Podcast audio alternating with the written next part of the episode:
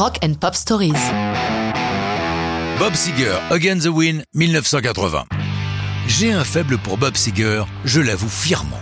Et Again the Win, que ce soit la chanson ou l'album du même titre, c'est son bâton de maréchal, comme Born in the USA pour Springsteen, les deux artistes ayant souvent été comparés, même si Seger n'a pas la portée universelle du boss. D'ailleurs, sinon, le boss ne serait pas le boss.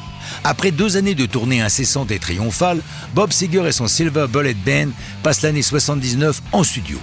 À Miami, d'abord, au Criteria et Bayshore Recording Studio, où c'est Punch Andrews et Seeger qui sont à la production. Puis, au fameux Muscle Shoals Studio de Sheffield, dans le sud profond, en Alabama, où la Muscle Shoals Rhythm Section, le fantastique groupe maison, assure la production.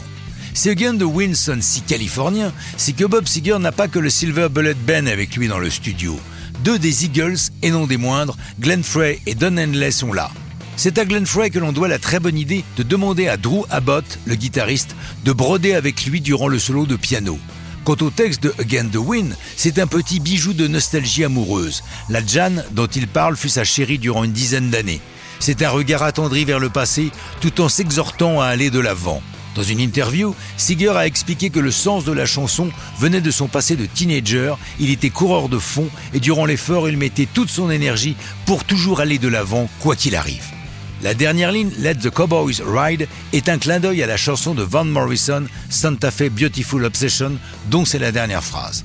Dans ce texte, Bob Seger est embarrassé par une ligne qu'il a écrite. Wish I didn't know now what I didn't know then, qui est fausse grammaticalement. Il en parle avec Don Henley et Glenn Frey, qui lui assurent qu'il est fou de se poser des questions, c'est la meilleure phrase de la chanson. Se rangeant à leur avis, il la conserve telle qu'elle, et, comme il le dira plus tard, par la suite, j'ai entendu cette même phrase reprise dans d'autres chansons. Il faut croire qu'effectivement, ce n'était pas si mauvais que ça. Again the Win est un triomphe pour Bob Seger.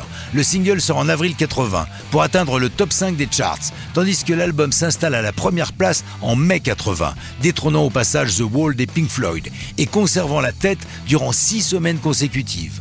Again the Win vaudra à Bob Seger un Grammy Award en 81. À noter pour les amateurs de reprises, celle faite par les Highwaymen, sorte de super groupe formé par Waylon Jennings, Chris Christopherson, Johnny Cash et Willie Nelson. Quant à Bob Seger, il va paver les années 80 de ses succès, mais ça, c'est une autre histoire de rock'n'roll.